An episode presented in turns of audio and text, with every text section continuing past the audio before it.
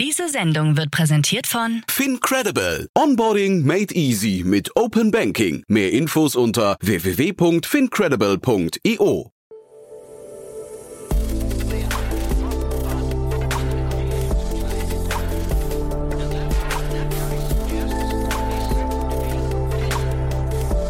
Startup Insider Daily. Morgen Update. Einen wunderschönen guten Morgen und herzlich willkommen zu Startup Insider Daily. Mein Name ist Jan Thomas. Heute ist Mittwoch, der 18. August und das hier sind heute unsere Themen. Investorenbarometer für Wagnisfinanzierer steigt auf Rekord hoch. Das Bundeskartellamt verhängt ein Bußgeld gegen den Rucksackhersteller Fontoff. Der Lieferdienst Just Eat Takeaway mit hohem Quartalsverlust. Und die ARD-Sendung Marktcheck räumt mit dem Aberglauben auf, dass Amazon immer der günstigste Anbieter ist.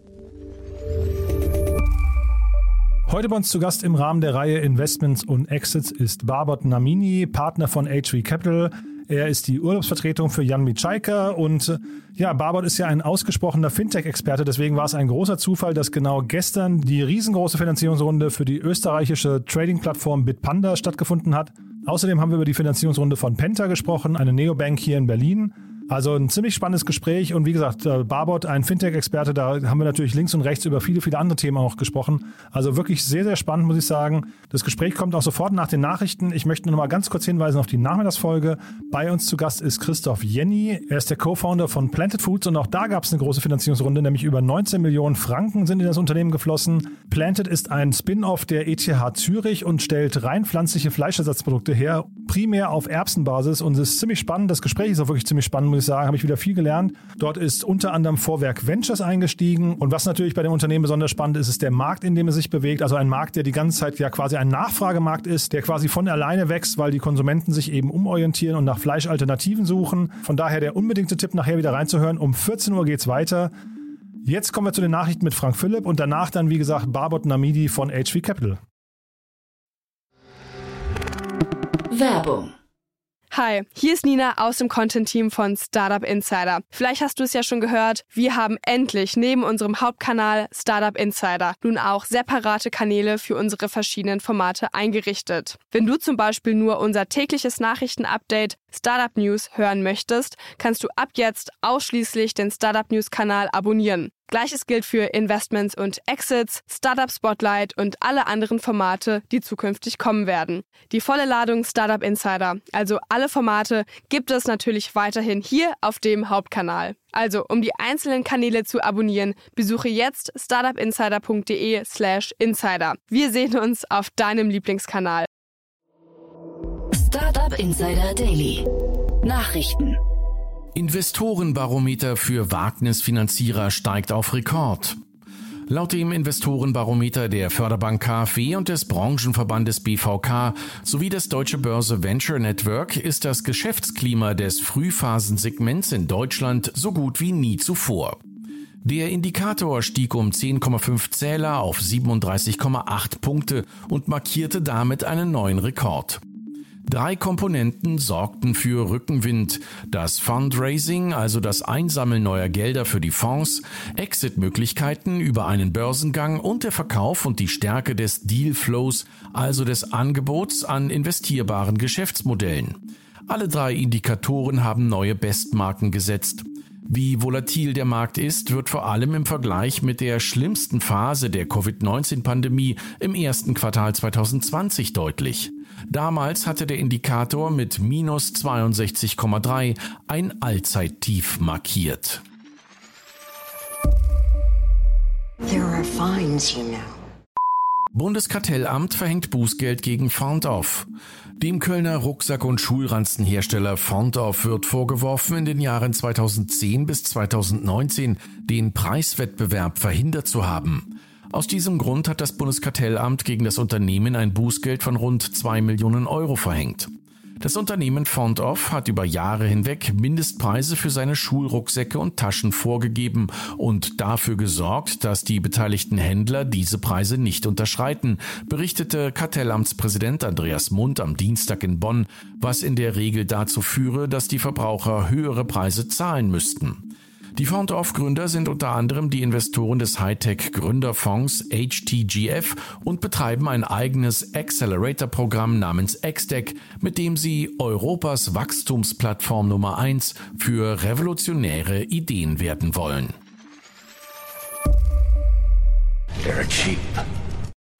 Amazon nicht immer günstiger. ARD-Sendung räumt mit Mythos auf. Die ARD-Sendung Marktcheck hat über einen Zeitraum von fünf Wochen 816 Topseller des Online-Versandhändlers Amazon mit anderen Online-Shops verglichen. Hierbei standen vor allem Markenprodukte im Vordergrund. Das Ergebnis zeigt, dass Amazon lediglich in 30 Prozent aller Fälle den besten Preis bietet. Nach Einschätzung des Experten für Marktbeobachtung und Preisoptimierung kann es daran liegen, dass Händler eine hohe Provision an Amazon abgeben müssen. Trotz des Ergebnisses dominiert Amazon im Onlinehandel. Allein im Vorjahr hatte Amazon bei den 84,7 Milliarden Euro Jahresumsatz des deutschen Onlinehandels mit rund 45,3 Milliarden Euro mehr als die Hälfte für sich beansprucht. Innenministerium lehnt Prüfung der Luca-App ab. Auf Intervention des Bundesinnenministeriums hat das Bundesamt für Sicherheit in der Informationstechnik BSI einen Antrag des hessischen Innenministeriums abgelehnt, die Luca-App inklusive der dazugehörigen Systeminfrastruktur inklusive aller Komponenten der dahinterstehenden IT-Infrastruktur einer umfassenden Prüfung zu unterziehen. Das BSI gilt als Deutschlands oberste Behörde in Sachen IT-Schwachstellen und Datensicherheit, ist aber dem Innenministerium unterstellt und deshalb an dessen Weisungen gebunden. Laut Bericht des Spiegel wurde das entsprechende Ablehnungsschreiben an BSI-Behördenchef Arne Schönbohm persönlich adressiert. Aus dem Innenministerium heißt es dazu, dass es für entsprechende Quellcode-Prüfungen oder sogenannte Penetrationstests spezialisierte Firmen gebe. Fast 500.000 Elektrofahrzeuge Ende Oktober, 35.000 öffentliche Ladepunkte und mehr als 94.000 beantragte private Ladepunkte nach nur einer Woche. Dieses neue Programm für die private Ladeinfrastruktur läuft seit 24.11. Scheuer plant Deutschlandnetz mit 1000 neuen Schnellladestationen. Mit einer Ausschreibung soll ab Anfang September für 1000 neue Schnellladestandorte in Deutschland gesorgt werden. Das neue Ausschreibungsprogramm trägt den Namen Deutschlandnetz und soll die Elektromobilität in Deutschland ankurbeln, so Bundesverkehrsminister Andreas Scheuer. Die Ausschreibung richte sich an regionale Betreiberfirmen und kleine sowie mittelständische Unternehmen. Damit das Fahren mit Elektroautos alltagstauglicher werden könne, müssten Schnellladesäulen immer innerhalb von zehn Minuten erreichbar sein, so der Minister. Die Schnellladestandorte sollen eine Mindestleistungsfähigkeit von 200 Kilowatt und somit Strom für mehrere hundert Kilometer ermöglichen. Auch soll das Fahren mit dem Elektroauto nicht teurer als Benzin- oder Dieselfahrzeuge werden, weshalb eine Preisobergrenze von 44 Cent pro Kilowattstunde festgelegt wurde. Die Bieter müssten innerhalb von 900 sogenannten Suchräumen, also möglichen Gebieten für Ladepunkte, potenzielle Standorte einreichen. Über eine weitere Ausschreibung sollen rund 200 Ladestandorte auf Parkplätzen von Bundesautobahnen entstehen. Hakenkreuze auf 53.000 Seiten bei Wikipedia. Ein Vandale hat in der Nacht zu Dienstag 53.000 Seiten des britischen Wikipedia manipuliert. Infolgedessen waren statt der dort üblichen Inhalte Hakenkreuze zu finden. Die Attacke betraf unter anderem Artikel über bekannte Politiker wie US-Präsident Joe Biden und diverse Prominente. Zwar konnte das Problem schnell behoben werden, dennoch fordern viele Administratoren bei Wikipedia besseren Schutz der Vorlagen. Der Vandale hatte nämlich ein Template genutzt, um so sehr schnell möglichst viele Seiten mit dem Hakenkreuz zu versehen. Just Eat Takeaway mit hohem Verlust. Der Expansionskurs der Lieferando Muttergesellschaft hinterlässt Spuren in der Bilanz. Unter dem Strich verbucht der Essenslieferdienst ein Minus von fast einer halben Milliarde Euro. Im Zeitraum von Januar bis Juni dieses Jahres sei ein bereinigter operativer Verlust in Höhe von 190 Millionen Euro angefallen, so das Unternehmen bei der Verkündung seiner Geschäftszahlen. Analysten hatten sogar mit einem noch höheren Minus gerechnet. Zeitgleich stiegen die Umsätze um 52 Prozent auf 2,6 Milliarden Euro. Aus Sicht von Firmenchef Jitsi Grown hat JustEatTakeaway.com die Talsohle erreicht und wird zeitnah seine Profitabilität verbessern. US-Behörde untersucht Tesla Autopilot. Nach einer Reihe von Auffahrunfällen untersucht die US-Verkehrsbehörde National Highway Traffic Safety Administration nach eigenen Angaben das Fahrerassistenzsystem erneut. Die Behörde verwies am Montag auf elf Vorfälle zwischen Januar 2018 und Juli 2021, in denen Tesla Elektroautos auf am Straßenrand parkende Notfallfahrzeuge auffuhren. Dabei gab es der US-Verkehrsbehörde zufolge 17 Verletzte und einen Todesfall. Die Aktie des E-Autobauers Tesla rauschte daraufhin am Montag um rund 4,3 Prozent auf 686 US-Dollar ab. Tesla steht seit Jahren wegen des Autopiloten in der Kritik. Erste Untersuchungen leitete die US-Verkehrsbehörde bereits nach einem tödlichen Unfall im Jahr 2016 ein. Damals starb ein Fahrer, nachdem sein Auto unter den Anhänger eines Sattelschleppers gerast war, der die Straße überquert hatte. Facebook bestätigt Verbot von Inhalten mit Taliban-Bezug. In der Nacht auf Dienstag bestätigte das weltgrößte Online-Netzwerk Facebook, dass man die Taliban als Terrororganisation einstufe und Postings der Taliban daher verbieten werde. Die militant-islamistischen Taliban nutzten laut Medienberichten Facebooks Chatdienst WhatsApp. Das berichtet unter anderem die Washington Post. Laut der Zeitung hätten die Taliban den Einwohnern von Kabul über WhatsApp-Gruppen mitgeteilt, dass sie die Kontrolle über die Stadt übernehmen.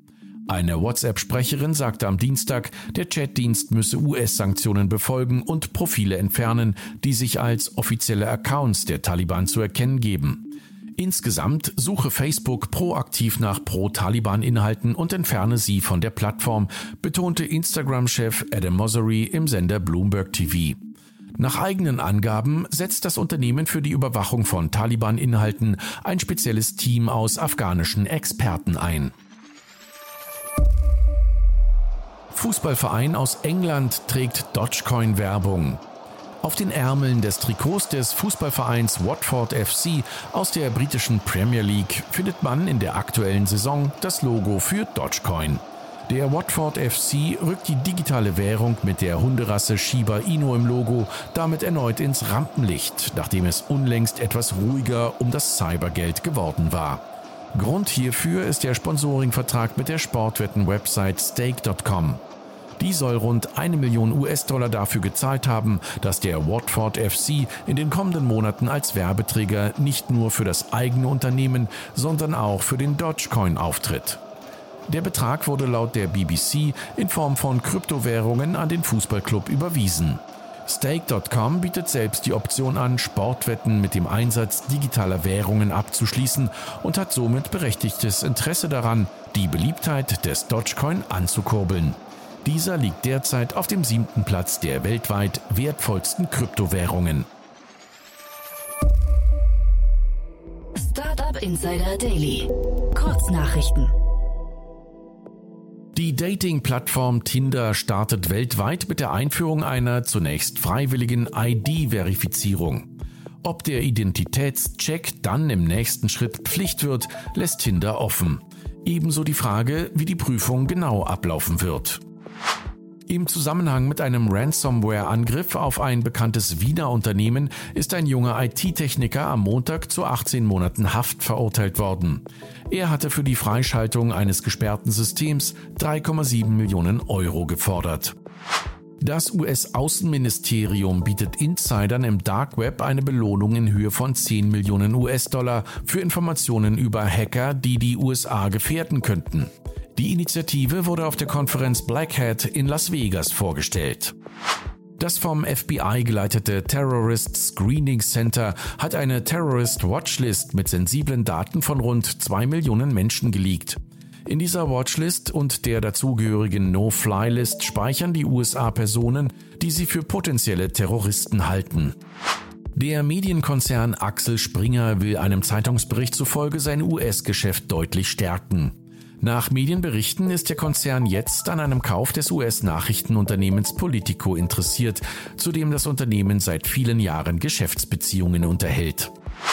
Wie eine neue Studie, die die Nutzung von Kredit- und Debitzahlungen abbildet, zeigt, beherrscht Apple Pay den amerikanischen Markt für mobile Zahlungen.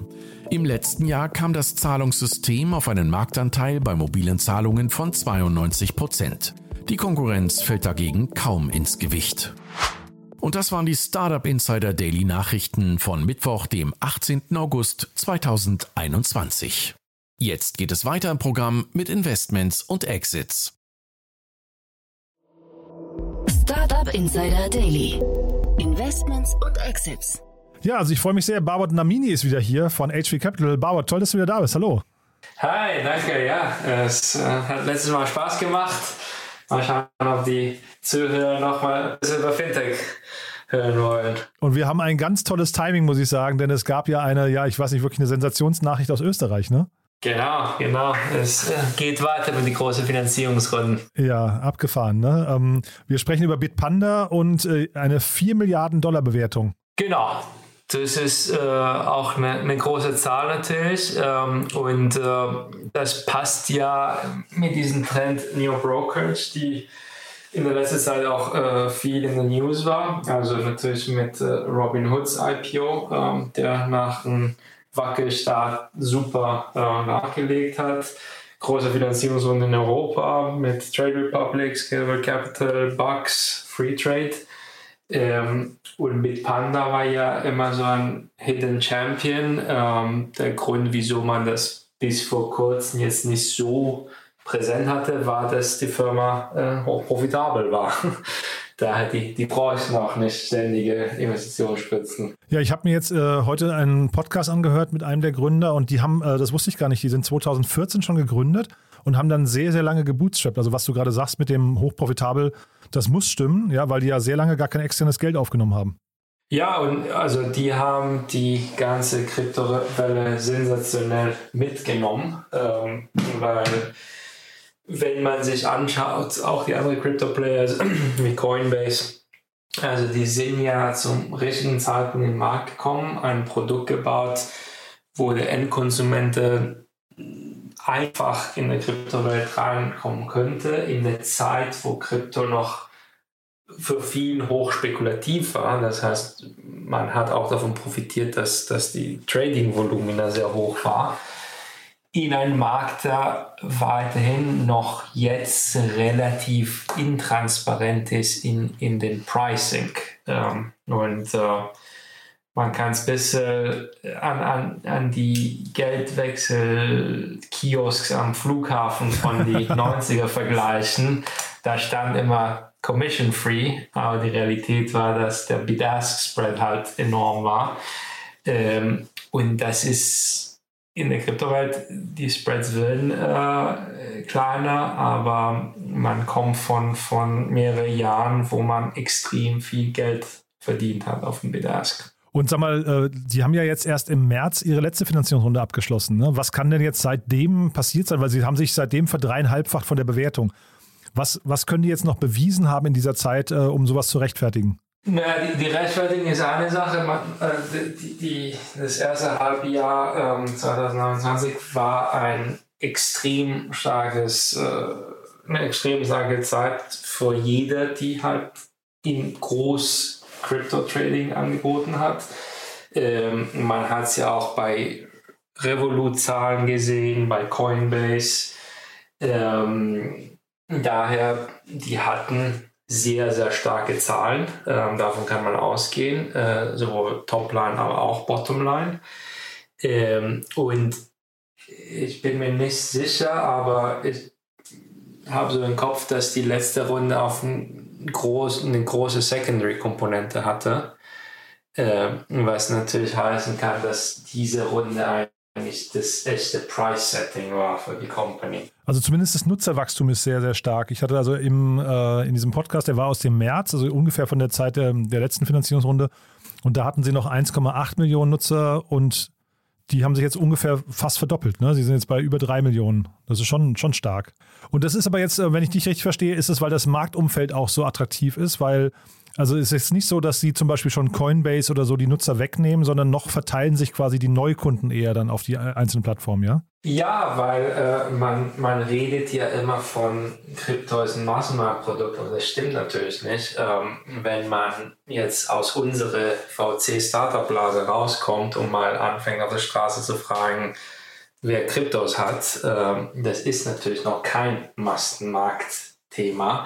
Äh, aber es wird immer präsenter ähm, und Teil fliegen die Schlagzeilen, Bitcoin über 50.000 Dollar, Bitcoin über 60.000 Dollar.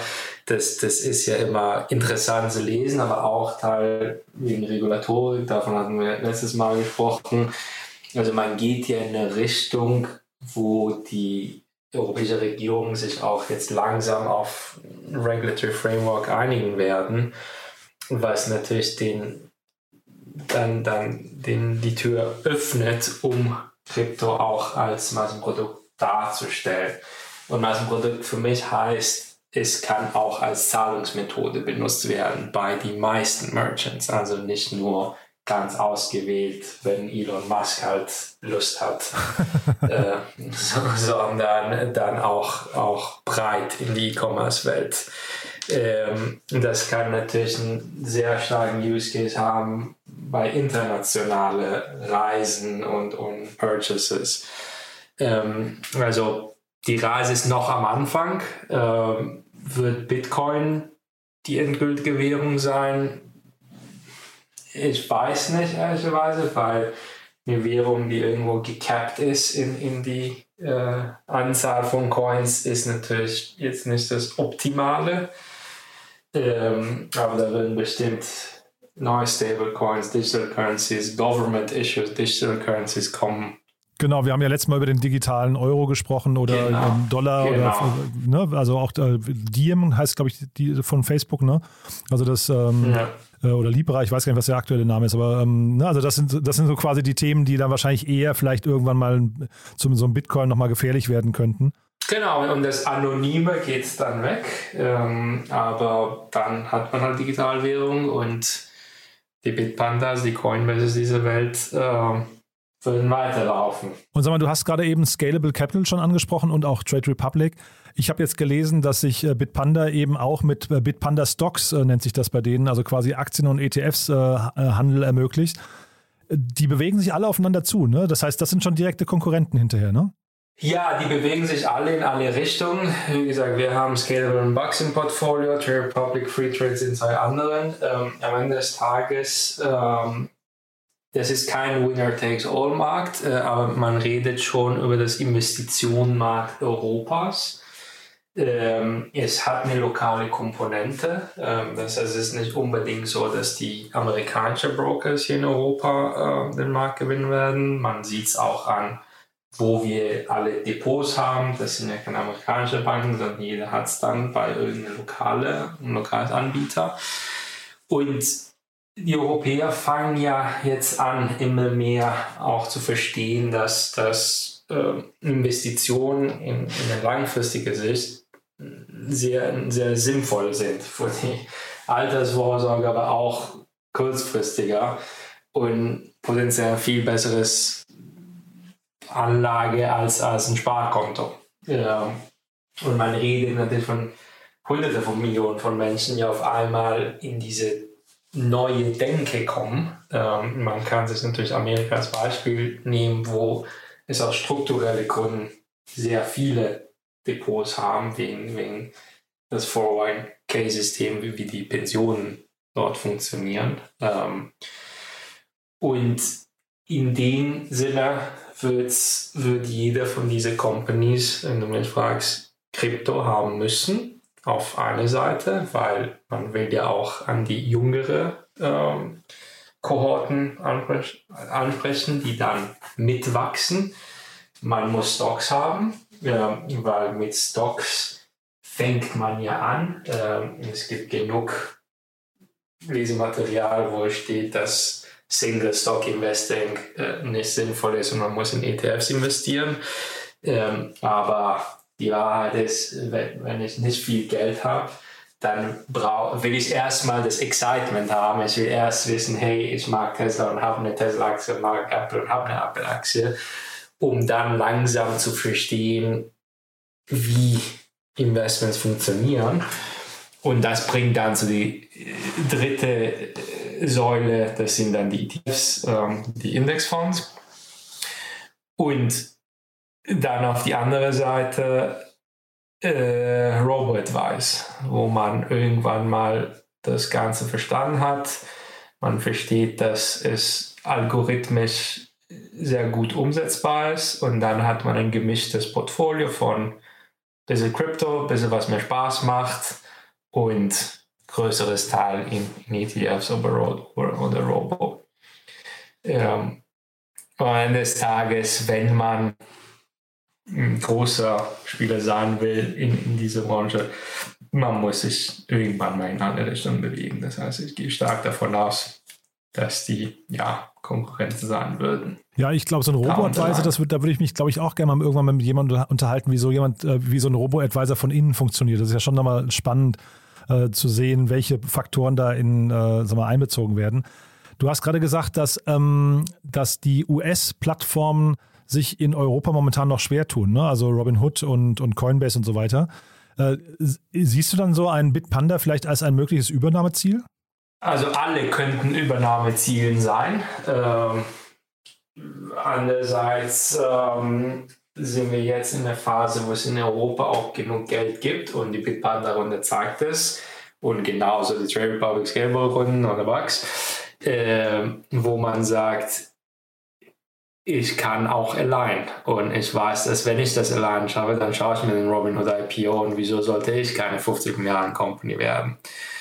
Ähm, ich gehe stark davon aus, dass, dass die alle irgendwann mal einen Anruf kriegen. Ähm, weil für Robinhood ist es natürlich auch strategisch extrem relevant, in Europa auch eine Präsenz zu haben. Und man liest ja immer wieder, das Robinhood Büro ist voll gestafft und in London sitzen Leute und da passiert was. Die Realität ist, die haben ja früh in ihrer äh, Founding-Zeit, also die hatten schon mal Australien versucht, UK, dann ein zweites Mal UK, jetzt versuchen sie es zum dritten Mal. Ähm, und ich glaube, der Grund, wieso das nie so richtig läuft, hat weniger mit Capabilities zu tun und mehr mit dem Fakt, dass sie dann doch merken, okay, durch Regulatorik, jetzt Brexit, wir können nicht mehr passporten, wir müssen mehrere Lizenzen kriegen, die Accounts sind kleiner, äh, man muss die Kunden erstmal überhaupt dazu bringen, bla bla bla. Äh, die Opportunität in Amerika ist bei mir viel größer. Ähm, so, und am Ende müssen sie ja selbst entscheiden, wo sie mehr Geld mit jedem investiertes Dollar verdienen. Und ich glaube, bis jetzt war die Antwort in Amerika. Äh, für sich selbst, weil sie natürlich diese ganze Komplexität in Europa nie durchgemacht haben. Irgendwann würden sie kommen. Ähm, oder die merken, okay, in, in Europa gibt es auch genug Competition und zu großes und vielleicht sind komplett andere Märkte die interessantere für den. Äh, also wenn man nach Asien schaut oder Mittleren Osten. Wir haben ja, wir beide haben ja letztes Mal über das Thema PayPal äh, auch gesprochen, ne? über die Super-App, die da äh, entsteht. Und ähm, also Stichwort Super-App, wir haben ja hier in Europa äh, Revolut, die auf so einem Weg sind, so ein bisschen, ne? Äh, zumindest das angekündigt oder scheint so. Und jetzt haben wir hier Bitpanda und da hat Valar Ventures investiert, also Peter Thiel, den ich ja also insgesamt so ein bisschen fragwürdig finde mittlerweile durch seine ganzen Trump-Animositäten. Äh, Aber jetzt mal unabhängig, er ist ja trotzdem wahrscheinlich ein sehr schlauer, äh, sehr schlauer Investor und äh, er ist auch investiert bei N26. Genau. Siehst du, dass da jemand mal irgendwann so als äh, Strippenzieher im Hintergrund so Godfather-mäßig äh, sagt, hey, ihr beiden müsst aber euch jetzt mal an den Tisch setzen und vertragen und vielleicht, weiß ich, irgendwann sogar fusionieren? Also, ne, Nee, weil wenn man natürlich auch schaut, ähm, was haben sie investiert, wenn, also ich, ich lese auch nur die Zahlen von den Schlagzeilen, wenn das 240 Millionen sind auf eine 4 Milliarden Bewertung, die durch mehrere Investoren geteilt war. Das heißt, Valar hat niedrigen einstelligen Prozent ähm, Ownership. Das heißt, die haben jetzt keinen ne, Controlling Stake Und man redet ja über zwei Companies, die halt auch ähnlich bewertet sind. Und vielleicht wird jetzt demnächst oder wahrscheinlich Numberton 6 mit einer neuen Runde höhere Bewertung rauskommen, aber man redet über zwei große Companies. Ähm, was ich, wo, wo ich denke, dass auf jeden Fall jetzt nicht von Valar, aber generell von Investoren, Board und bestimmt auch Numberton 6 Management, wir sind nicht investiert da, ich weiß es nicht, aber wo es auf jeden Fall Fokus steht, ist ähm, Number 26 als Bank muss sich auch erweitern in Produkte, die Umsatzstärke oder umsatzstark sind. Ähm, und Brokerage ist ein davon. Ähm, man kann auch an, an sich andere Bereiche nehmen, Kredite, Mortgages etc. Aber Brokerage ist auf jeden Fall von der Sicht von der Company, die sehr viele Kunden hat und starke Kundenbeziehungen, ein Low-Hanging Fruit. Und wenn man sich die Revolut-Zahlen auch anschaut, äh, die, die, die verdienen natürlich sehr, sehr viel Geld mit dieser Crypto äh, Brokerage Tab, die sie in, in, in ihrer App haben. Und das dachte ich halt, das fehlt N26 noch irgendwie, ne? Dieser, dieser, genau, das heißt, die, die, die ne? lassen gerade Geld auf den Tisch. Ja, genau. Ja, ja, auf mhm. jeden Fall. Aber und kann man sowas über eine Kooperation lösen oder muss man das dann, äh, wenn man es jetzt nicht ak akquiriert oder mercht, muss man das dann selbst bauen? Ja, es, es gibt drei Wege, also Build, Buy oder, oder Corporation. Und äh, Build ist nicht super einfach natürlich. Ähm, die, diese ganzen Firmen, die, die wurden nicht gestern gegründet, sondern wenn man schaut, die gibt es schon seit alle seit vier, fünf, sechs, sieben Jahren, ähm, weil es auch komplex ist. Ähm, bei ähm, die Frage ist, was kaufst du? Also mittlerweile sind ja die größeren Neo-Brokers alle zu groß, würde ich mal behaupten. Ähm, man muss jetzt schauen, mit was für eine nächste Bewertung äh, Norton 6 im Markt geht. Eine Revolut hätte jetzt vielleicht wieder Potenzial, eine größere Akquisition zu machen, weil die Neubewertung in, in Shares natürlich. Und Kooperation ist immer die Frage, in welcher Form. Also man, man könnte ja sagen, Revoluts Produkt ist auch ja durch Kooperation getrieben, weil was man dort in der App als Stockbrokerage hat, ist eigentlich nur ein äh, Drive Wealth, ähm, also Plugin und Integration. Äh, DriveWelt ist eine Brokerage as a Service in Amerika äh, und darum darf man auch nur US-Aktien handeln. Oder das letzte Mal, dass ich geschaut habe, ich weiß nicht, ob, ob die das Produktportfolio jetzt erweitert haben. Und das, das kann man ja relativ einfach machen. Äh, was, glaube nicht so viel bringt, sind externe Kooperationen. Zu sagen, ich, ich, ich schicke Kunden zu Bitpanda und Bitpanda schickt Kunden zu mir ähm, weil das wird dann in, in, in die Märkte jetzt nicht so hoch bewertet.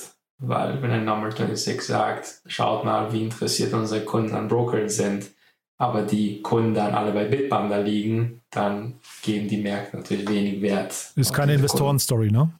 Genau. Ja, aber auch keine große Story für sich selbst. Also die, die Beziehungen, Geld äh, liegen ja woanders. Nee, bin ich bei dir.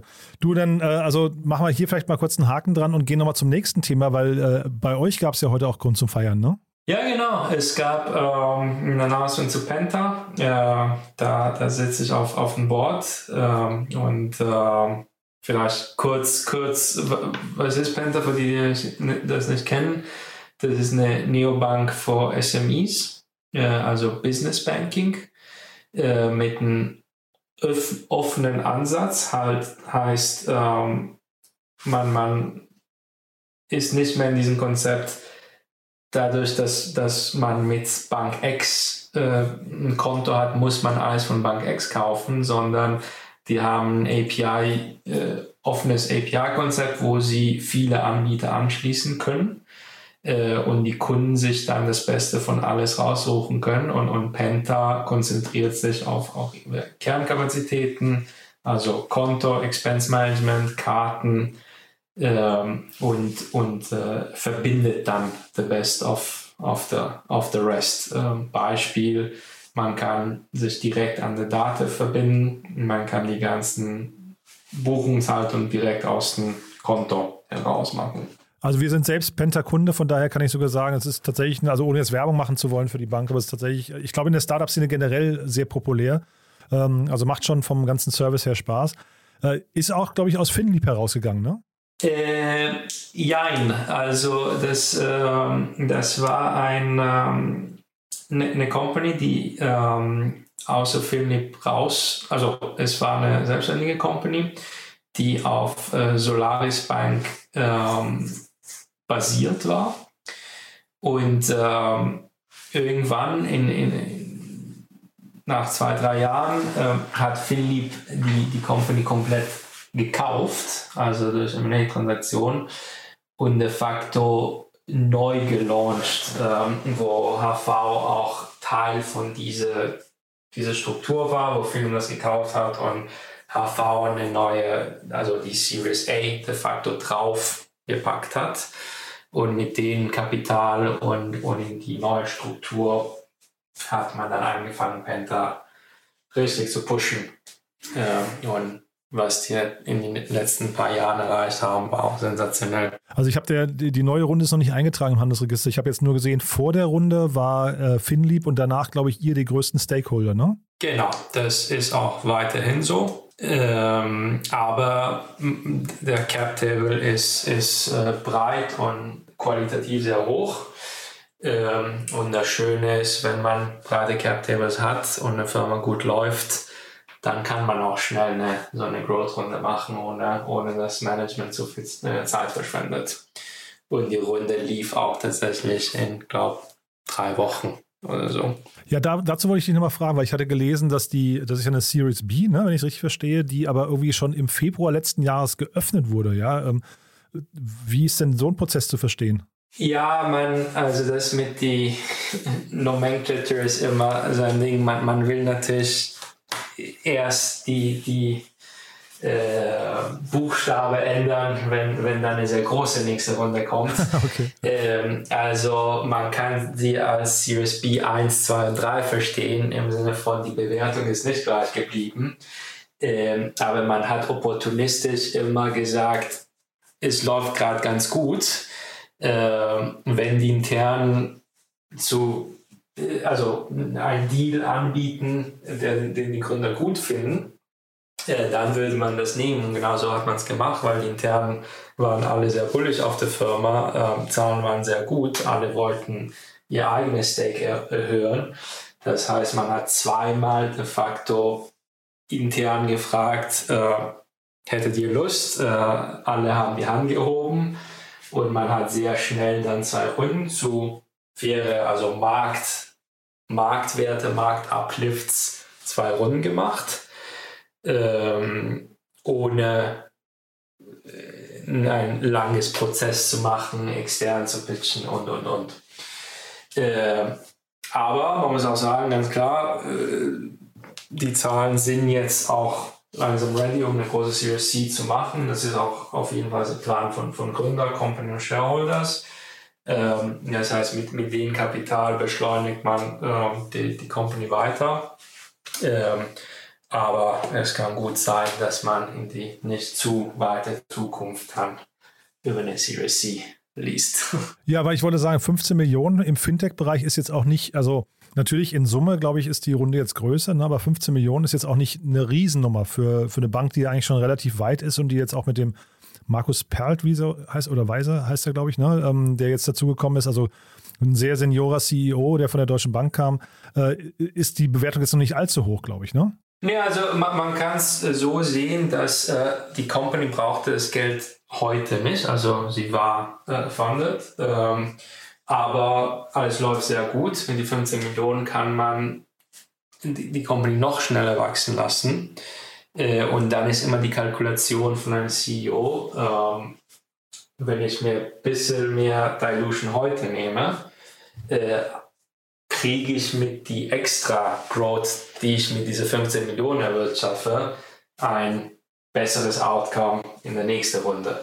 Und äh, Entrepreneurs sehen es ja immer so, äh, die kalkulieren es, die machen die Milchkalkulation, Bewertung heute Dilution versus Uplift, den ich mit 15 Millionen kreieren kann. Ähm, und ich glaube, Team ist sehr confident wegen den Zahlen, die sie haben, um zu sagen, hey, das macht absolut Sinn, ähm, weil äh, ich kann sehr, sehr viel erreichen mit diesem Geld. Okay, und das heißt, du siehst die auf Kurs und äh, das klingt so durch, als hätten wir hier den nächsten Interviewpartner von Penta, mit dem wir über die Series C reden könnten, ja? Ja, gib denen ein bisschen Zeit, dass sie, dass sie fokussieren, aber ähm, ich glaube, äh, also wir würden auf jeden Fall mehr von Penta hören in die kommenden Monaten. Da ist, äh, da wird viel im Hintergrund gearbeitet. Gute News. Ja, Barbara, dann hoffe ich auch, dass wir von dir nochmal noch mal wieder was hören. Ja, äh, jetzt ist die Urlaubszeit ja erstmal vorbei. Das heißt, wahrscheinlich beim, also beim nächsten Mal ist dann äh, Jan wieder hier, ne? Jan Mitschaiker. Aber äh, ich würde mich auf jeden Fall freuen, wenn wir das Thema Fintech vertiefen können und vielleicht auch mal irgendwann das Thema Robo-Advisor. Das finde ich wirklich nochmal sehr spannend, wenn wir dazu vielleicht nochmal sprechen könnten irgendwann. Gerne, ja, äh, melde dich. Großartig. Du, dann vielen, vielen Dank, dass du hier warst und ja, bis zum nächsten Mal. Top, vielen Dank. Ciao. Werbung Hi, hier ist Paul, Product Manager bei Startup Insider. Willst du wissen, welche Startups aus Hamburg, Mannheim oder vielleicht auch Bielefeld sich mit künstlicher Intelligenz beschäftigen? Oder wie zum Beispiel das Portfolio von Earlybird oder HV Capital aussieht? Entdecke all das und noch viel mehr auf unserer Plattform.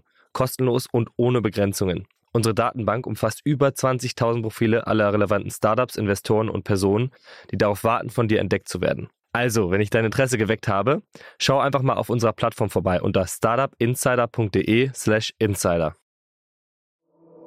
Startup Insider Daily, der tägliche Nachrichtenpodcast der deutschen Startup-Szene. Das war's für heute Vormittag. Das war Barbot Namidi von HV Capital. Ich fand es wieder super. Ich finde, da hat wieder ganz viel drin gesteckt. Vor allem, wenn man sich für den Fintech-Bereich interessiert, war das natürlich, glaube ich, eine kleine Lehrstunde. Überlegt doch vielleicht mal, wen das aus eurem Bekannten- oder äh, Freundeskreis interessieren könnte. Wir freuen uns immer über Empfehlungen. Wir freuen uns natürlich auch über Bewertungen. Das habe ich ja schon mehrfach erwähnt. Also wenn ihr euch bei uns revanchieren möchtet, wenn ihr diesen Podcast gerne hört, empfehlt uns gerne weiter und oder hinterlasst eine Rezension auf Apple Podcast. Das hilft uns am allermeisten, denn dann entdeckt uns der Algorithmus und ja, dementsprechend werden wir damit populärer und können noch mehr Menschen erreichen. Vielen Dank dafür und ansonsten hoffe ich, wir hören uns nachher wieder. 14 Uhr geht's weiter, dann mit Christoph Jenny, dem Co-Founder von Planted Foods. Diese Sendung wurde präsentiert von Fincredible. Onboarding made easy mit Open Banking. Mehr Infos unter www.fincredible.io.